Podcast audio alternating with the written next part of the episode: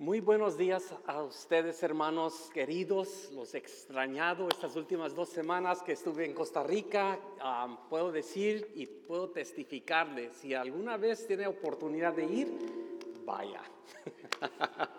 sí, otros hermanos dijeron, vamos a hacer un viaje de iglesia, entonces yo no sé de eso, pero pues hay que conversarlo a los que estamos aquí presentemente, ¿por qué no se da una media vuelta a su derecha y a su izquierda? Dele un saludo a los queridos hermanos que están aquí.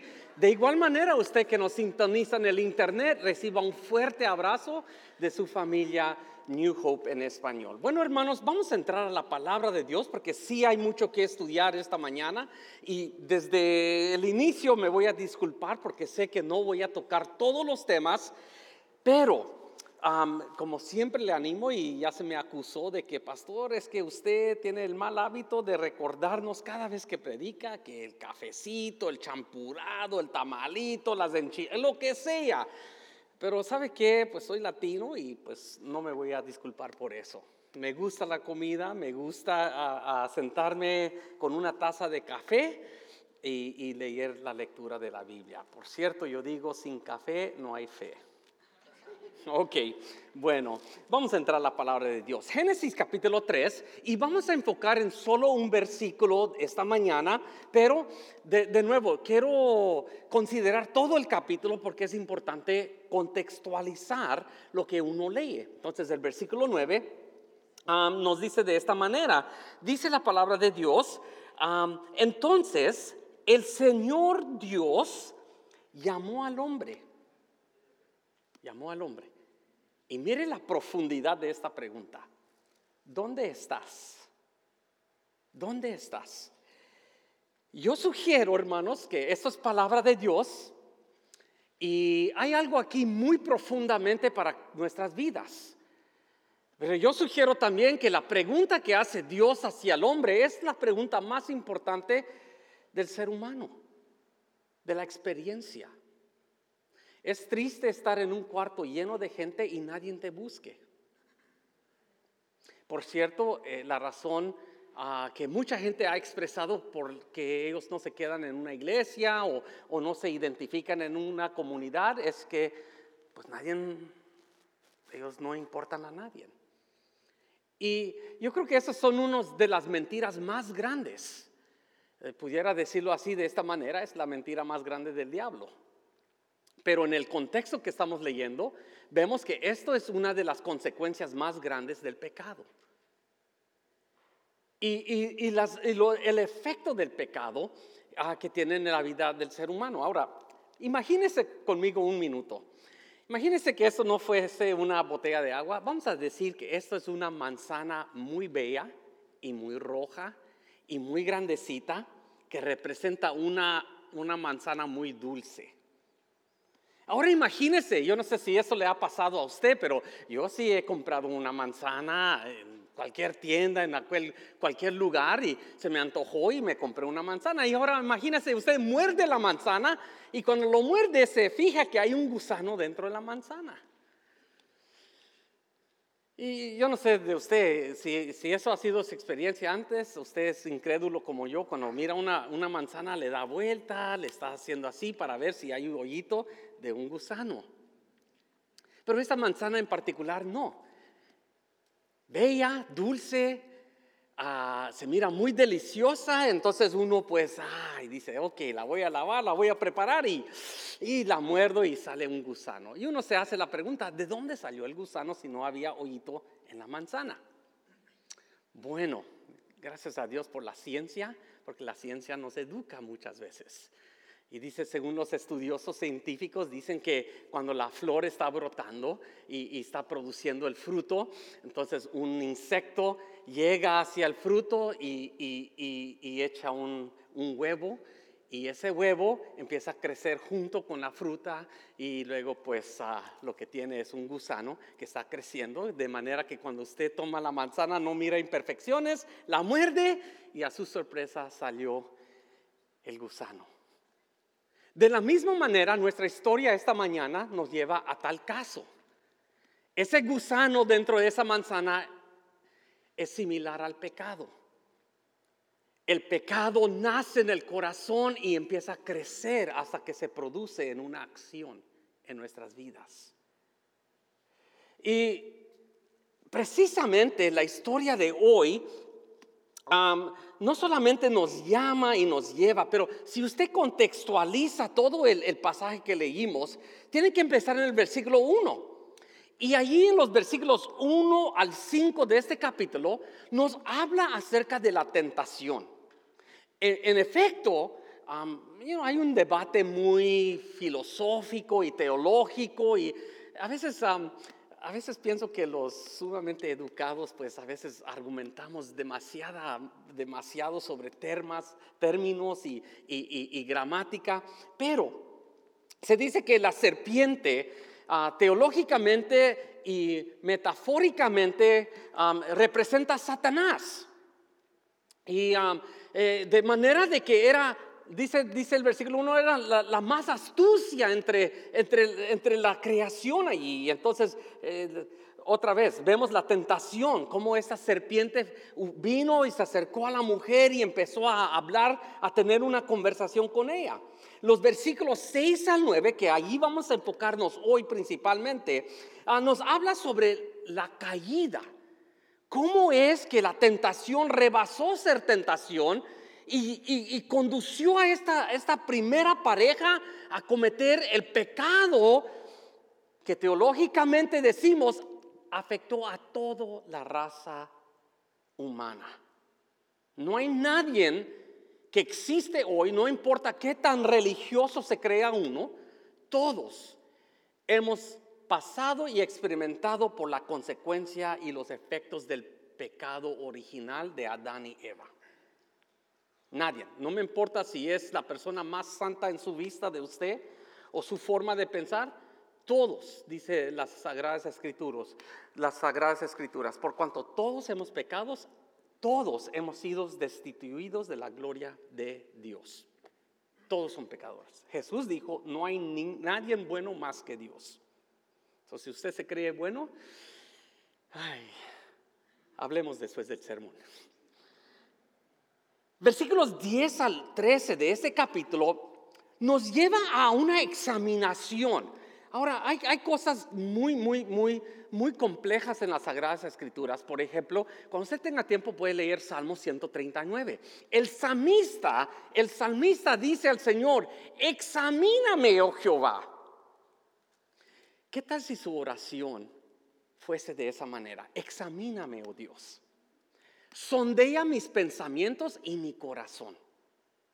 ¿Cuántas veces ha orado usted así?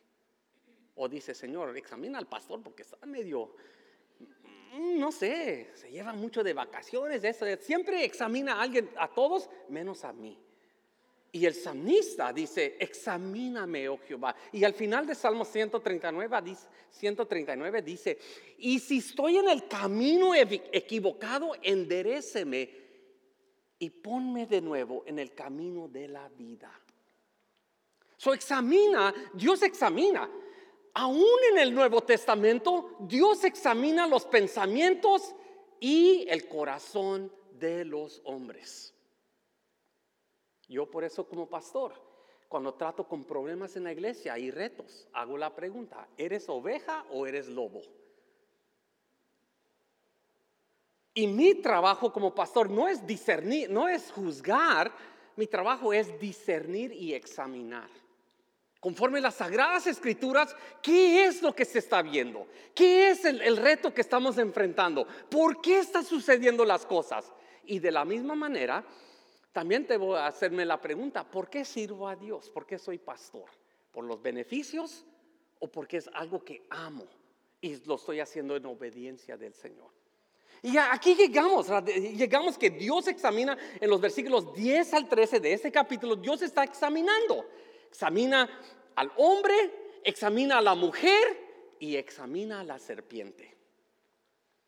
Luego, eh, en la última parte de este capítulo, los, versículos 14 al 24, vemos que Dios no, no evita enfrentar el mal en nuestras vidas.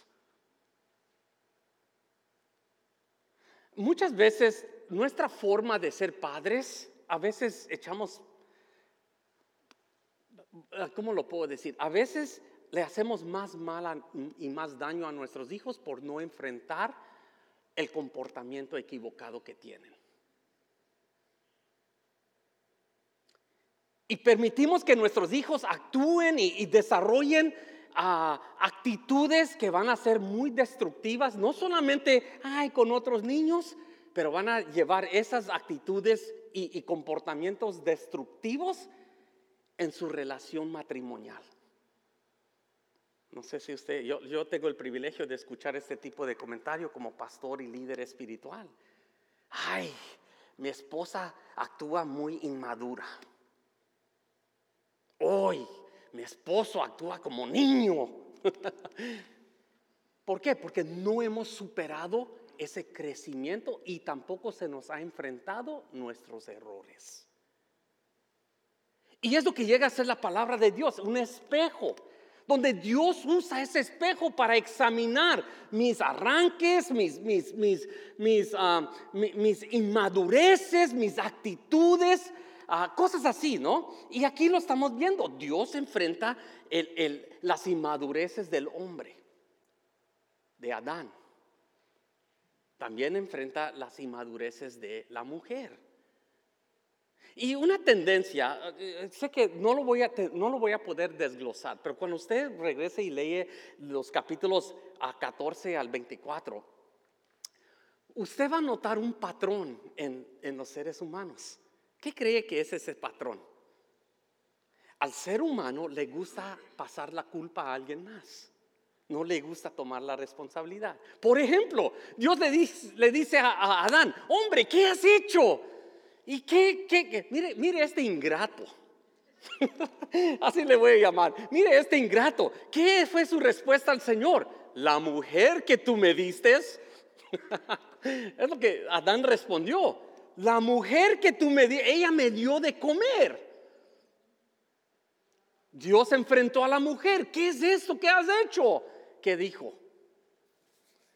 La serpiente me engañó todos siguen pasando y, se echan la culpa. Creo que esos textos nos ayudan a entender y más adelante también un, autor sugirió que eso también tiene implicaciones en la dimensión de identidad, pero también tienen implicaciones en la dimensión de la sexualidad ah, humana que nosotros vamos a enfrentar y vamos a tratar con el tema más adelante en, este año. Creo que al final de abril, entrando a mayo, vamos a hacer una serie de, que se intitula la, sexualidad humana con cosmovisión cristocéntrica.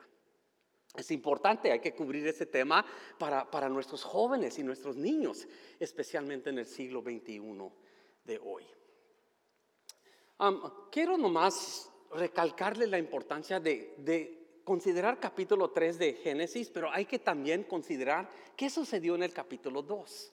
Y en el capítulo 2, si puedo llamar su atención a los versículos 15 al 17, mire lo que dice aquí, ahí mismo en Génesis capítulo 2, versículos 15 al 17, el Señor Dios puso al hombre en el jardín.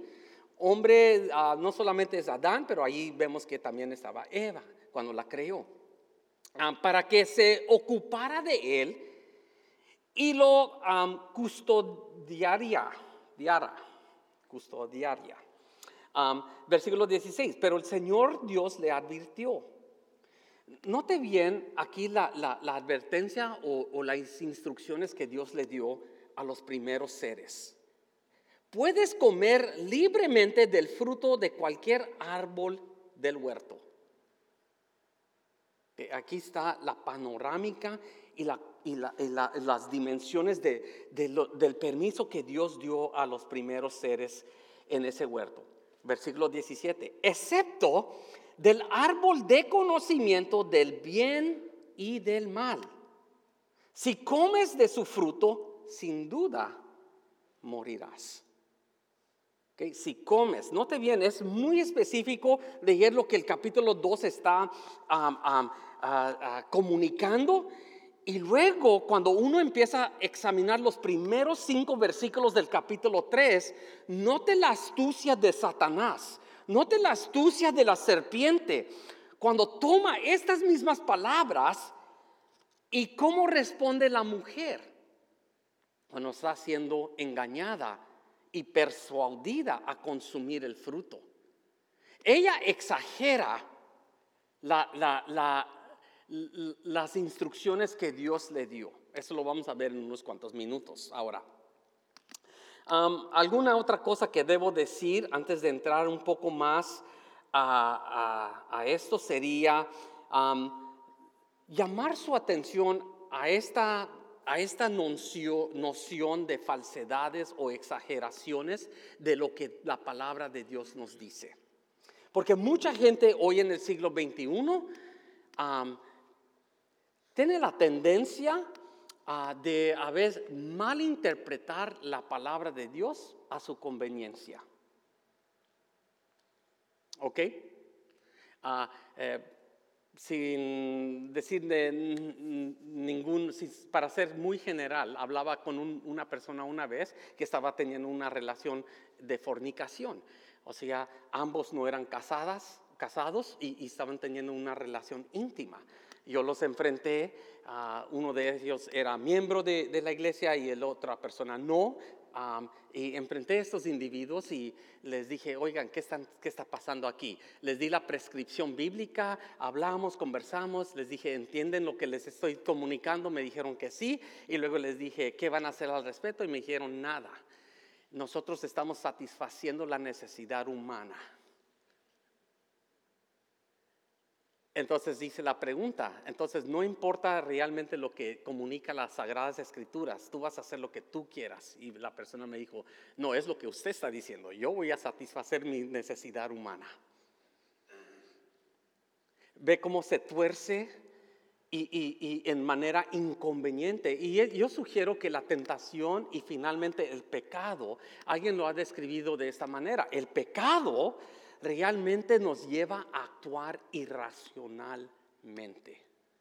Dígale eso a una persona que, está cometiendo adulterio y se descubre y no solamente esas dos personas son destruidas, pero todas las otras relaciones asociadas con esas personas sufren, especialmente cuando se trata de niños. Los niños son tan impactados y que tienen impactos emocionales que van a llevar por todo el resto de su vida.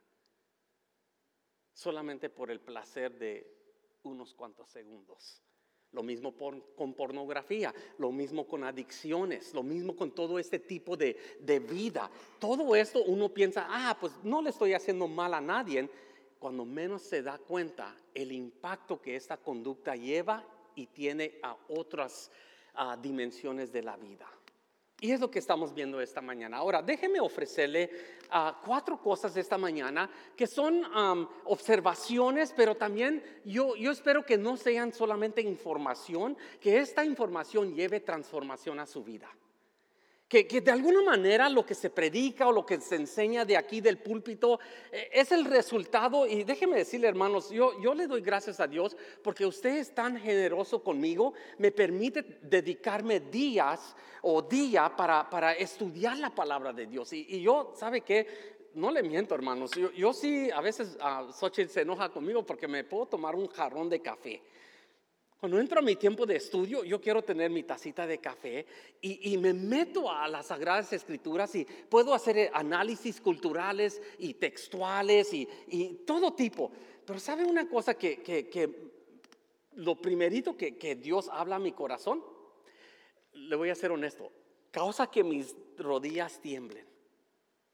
Porque la información antes que yo la comparta el domingo en la mañana, lo tengo que aplicar a mi vida. Y Dios empieza a tratar conmigo. Y no solamente es una serie de un día, pregúntale a mi esposa, ella no me va a dejar mentir. A veces ella dice que hablo en mi sueño y estoy predicando. estoy enseñando, estoy cantando, estoy haciendo algo, pero algo relacionado con lo que estoy haciendo, empieza a soñar de esas cosas. Bueno, regresemos al sermón. Observación, la primera es esta. La tentación culminó en el acto de desobediencia o lo que llamaríamos nosotros pecado. ¿Es pecado ser tentado? No. E, entienda eso bien, porque a veces nosotros clasificamos la tentación como ya el crimen final. La tentación no es pecado. Ah, e, e, en efecto, en Lucas capítulo 4 vemos que el Señor Jesucristo fue tentado. Y, y, Él fue llevado al desierto y por 40 días y 40 noches Él estaba en ayunas. Cuando dice las escrituras que Satanás se le apareció. Y tres veces usted va a notar que en, en el narrativo de Lucas capítulo 4 observamos cómo Satanás usó las escrituras. Escuche bien, cómo el diablo usa la Biblia para distorsionar la palabra o la verdad que Dios ha establecido para que uno lo pueda justificar y las emociones puedan ah, satisfacerse aún escuchando la palabra de Dios. Y, aquí lo vemos en forma muy clásica. Mire, mire lo que dice el versículo 6. Versículo 6, mire, la mujer quedó convencida. La mujer quedó convencida. Note usted gramaticalmente lo que nosotros llamamos verbos. ¿Qué es un verbo? Es una palabra que describe acción. Mire estos verbos. Hay, hay, como 11 verbos. Yo no voy a analizar los 11. Yo solo quiero específicamente enfocarme en tres. Tres verbos transicionales. O sea, son puentes estos verbos para describir acciones que resultó en desobediencia. Note bien. Mire la astucia. La mujer quedó convencida. Vio, primer, primer verbo transicional, vio que el árbol era hermoso y su fruto parecía delicioso. Y note bien, y quiso la sabiduría que le daría. Note bien, alguien describió, la vista es la puerta al pecado. La vista es la puerta al pecado. yo no sé, a mí no me gusta ver esos shows de mataderos o homicidio. A mi esposa le, le, fascinan esos shows. Ella a veces los mira y luego va al internet. ¿Qué pasó con este individuo? Allí está, está en la cárcel, fue sentenciado por todo eso. La mayoría de la gente que ha cometido un delito puede conectar el patrón de conducta a algo que vieron y desearon. So, note bien, primer vio el árbol que era hermoso, su fruto para ah, parecía delicioso y quiso la sabiduría. Note bien, ella deseó. Ah, y luego mire esto, sigue el texto. Así que tomó del frutoso, ya no solamente lo vio, pero ahora tomó posesión de ese fruto. Ella tomó del fruto y le dio la mordida. Ay, qué delicioso. Tomó, comió y note bien. Después le dio un poco. Ay, qué dadivosa, ¿no? Ella sí es el boxeador, ¿no? Le gusta dar. Mire qué dadivosa era esta mujer. Le dio un poco a su esposo que estaba con ella y él también comió. Esto describe cuando ella le dio al esposo que estaba con ella, si usted tiene la Reina Valera no va a aparecer esa frase allí, solamente dice que, que, que comió y le dio a su esposo.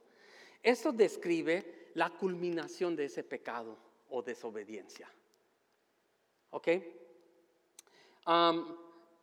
algo más que dice e, esto, cuando usted lo desglosa un poco más. estos verbos en el lenguaje original describen una palabra que a veces no se entiende en español. Déjeme decírsela de esta manera. Esto se llama codicia.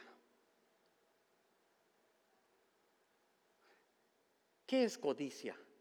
Bueno, se lo voy a definir en una manera muy amplia. Codicia es querer lo que no es tuyo y desearlo para ti mismo. En efecto, eso otro autor sugirió que eso es el centro del egoísmo.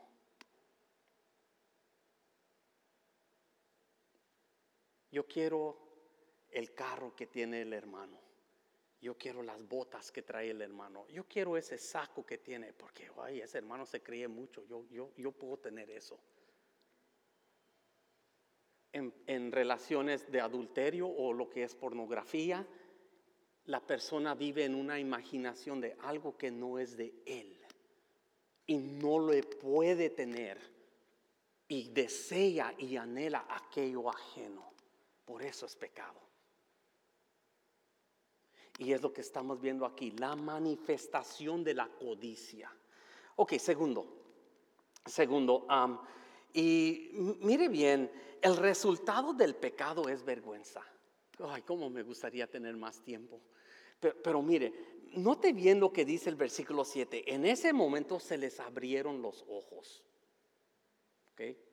Ah, me acuerdo que mi profesor de, consejería matrimonial decía, cuando ustedes estén en el noviazgo, tengan los los ojos bien abiertos, así. Cuando se casen, cierren la vista a medio camino.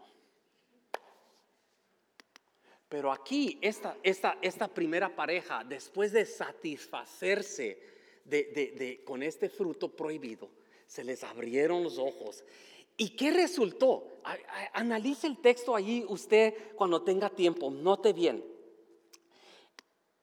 ¿Qué, ¿Qué sucedió? Se les abrieron los ojos.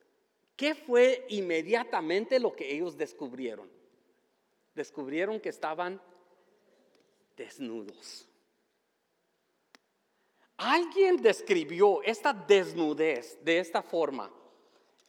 Uno, perdieron la inocencia, la bendita inocencia de, ni darse cuenta que estaban desnudos. Pero de la misma manera sugirió este comentarista y dijo, de la misma manera, esa inocencia que se perdió es la inocencia cuando dos niños, bien niños, están desnudos y no se dan cuenta de su desnudez. Eso es el nivel de la inocencia que se perdió aquí en, Génesis 3. De manera que sintieron vergüenza, se abrieron sus ojos, se dieron cuenta. Y el resultado de eso, ¿qué hicieron? Tomaron hojas y se cubrieron. Son los primeros seres, en cuanto sus ojos se, se, abrieron y se dieron cuenta que estaban desnudos, lo primerito que hicieron es ocultar la desnudez. Hoy en día, tristemente, hay matrimonios que viven tan en esa manera de cubiertimiento, ah, de lo que es secreto. Viven vidas apartes. Esto es lo tuyo, o esto es lo mío, y esto es lo mío. ¿Sí?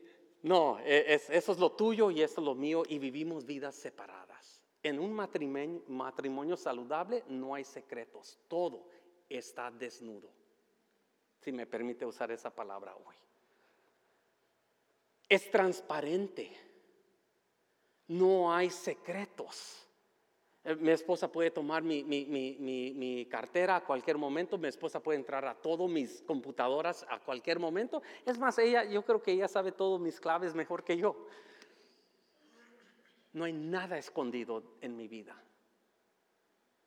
Y yo creo que aquí se perdió eso. Tercero, tercero. Y nomás antes de entrar al tercero, eh, esa palabra en, que los ojos abrieron da, da la noción en el hebreo de que formalmente hubo un entendimiento, abrieron, o sea, ellos comprendieron la idea de lo que estaba oculto. Ellos se dieron cuenta. Ok. tercero, la vergüenza del pecado nos lleva a escondernos de Dios. Mire, versículos 8, 10 y 11 nos describen eso. Dios empezó a buscarlos. O sea, aquí esto no era nuevo para Dios, ni tampoco Dios estaba, eh, se dice, Dios es omnisciente, Él sabe todas las cosas. Cuando la Biblia nos describe que Dios los estaba buscando, ¿usted cree que Dios no sabía dónde estaban? ¿Usted cree que Dios no sabía que ya habían cometido este acto de desobediencia? Claro que sí. Fíjese si esto nos enseña algo de Dios. A Dios le interesa una relación con usted, no el pecado que has cometido. Alguien lo ha dicho de otra manera. Tus fracasos no te identifican como la persona que eres. Tú eres quien Dios te ha hecho y te ha formado a ser.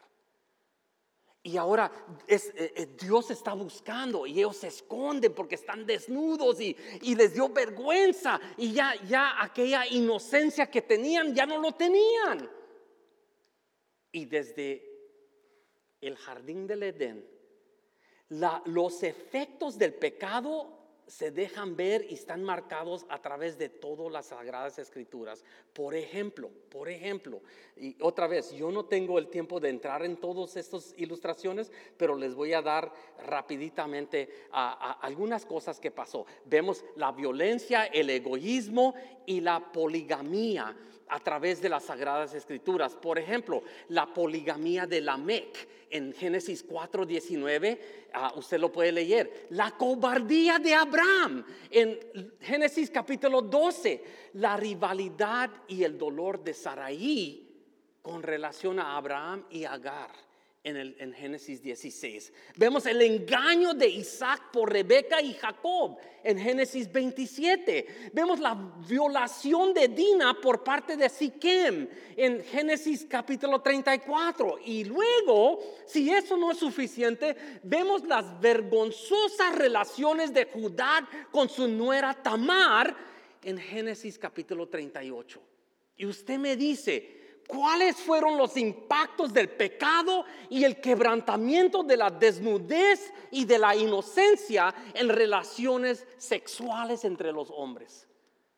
Ahí se lo voy a dejar como tarea, porque estos van a ser los temas que debemos examinar a través de las sagradas escrituras. Usted llegó a la iglesia y pensó que no íbamos a hablar de esto, sí lo estamos hablando. Finalmente, Dios siempre busca comunión con los hombres. Y eso lo vemos tan claro en el capítulo Génesis 9, capítulo 3, versículos 9 y 15. Principalmente cuando el Señor le dice en el versículo 15, ah, y pondré hostilidad entre tú, la mujer, y entre tu descendencia y la descendencia de ella. Su descendencia golpearía la cabeza y tú le golpearás el talón, hablándole a la serpiente. Déjeme decirle una cosa. Martín Lutero describió esto como las, las palabras que contienen cosas nobles y gloriosas. Y se pueden encontrar en cualquier otra parte de las escrituras, pero aquí son palabras, a través de todo este caos del pecado son palabras muy gloriosas para nosotros. Y voy a finalizar con este texto que creo que nos ayuda a entender lo que sucedió en Génesis capítulo 3. Se encuentra en Romanos capítulo 5. Eso es un, un pasaje de la palabra muy gloriosa. Yo, yo, yo no sé si usted ha leído, pero si usted tiene tiempo, yo le animo, lea los escritos de Martín Lutero, especialmente sus comentarios sobre Romanos. Pero, pero note bien, aquí e, esta parte de las escrituras en Romanos 5, Pablo está argumentando y está haciendo un contraste entre el primer Abraham que cometió pecado y introdujo la muerte al mundo y el segundo Adán este segundo Adán era diferente que el primero. El segundo Adán era el Hijo de Dios. Y él fue tan humano como usted y yo, que él puede entender y, puede, puede relacionarse con nuestras tentaciones y nuestras luchas y nuestras vidas. Pero hay algo que el Hijo de Dios logró que usted y yo no pudimos. Y nadie sugiero que puede. Él vivió en este mundo, enfrentó su tentación, vivió entre los hombres, pero Él no cometió ningún pecado. Y a consecuencia de su obra y su muerte en la cruz, como examinamos en la Santa Cena, abrió el paso para que usted y yo podamos tener una relación, no de vergüenza, no de culpabilidad, no de condenación, de regeneración, de santificación, de justificación, de la obra salvadora que Cristo hizo y efectuó en aquella cruz. Usted y yo, dice el autor de Hebreos, usted y yo, no por la sangre de animales, no por la institución de la religión, pero por la sangre del Hijo y el Cordero de Dios, tenemos confianza para entrar al lugar más santo, al trono mismo del Padre, para recibir gracia. Oh, aleluya.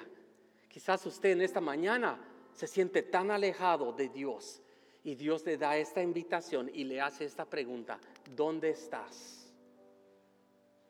¿Por qué huyes de mí? ¿Dónde estás?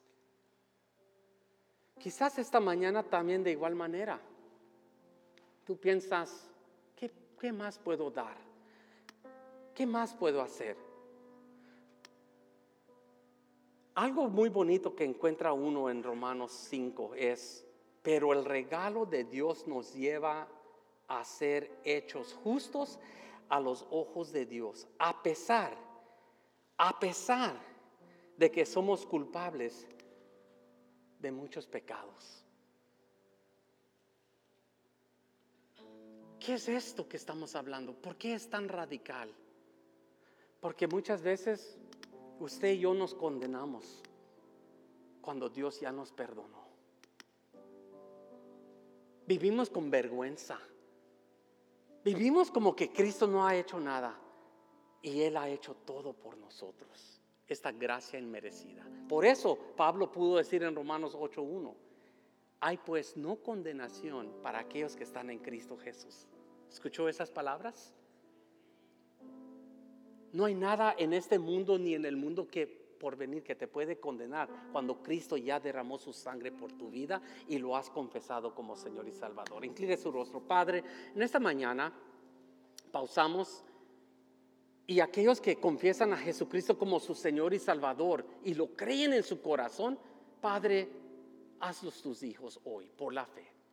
Pero para nosotros que vivimos con esta lucha de, culpabilidad o, o identidad, Señor, quizás se nos ha nominado o, quizás deberíamos que nominar a ciertos queridos hermanos aquí para que sean ancianos de la iglesia. Señor, quizás se sienten vergonzados o, o no se sienten suficiente. Señor, eres tú quien nos capacita, eres tú quien nos identifica, eres tú quien nos regeneras, eres tú quien nos santifica no es por nuestras obras, no es por nuestro prestigio o conocimiento, es por la obra redentora de Cristo Jesús en aquella cruz del Calvario. Pedimos esto en tu dulce nombre, que podamos ser hijos y hijas regenerados por ti, para tu honra y gloria, en el nombre de Cristo Jesús. Amén.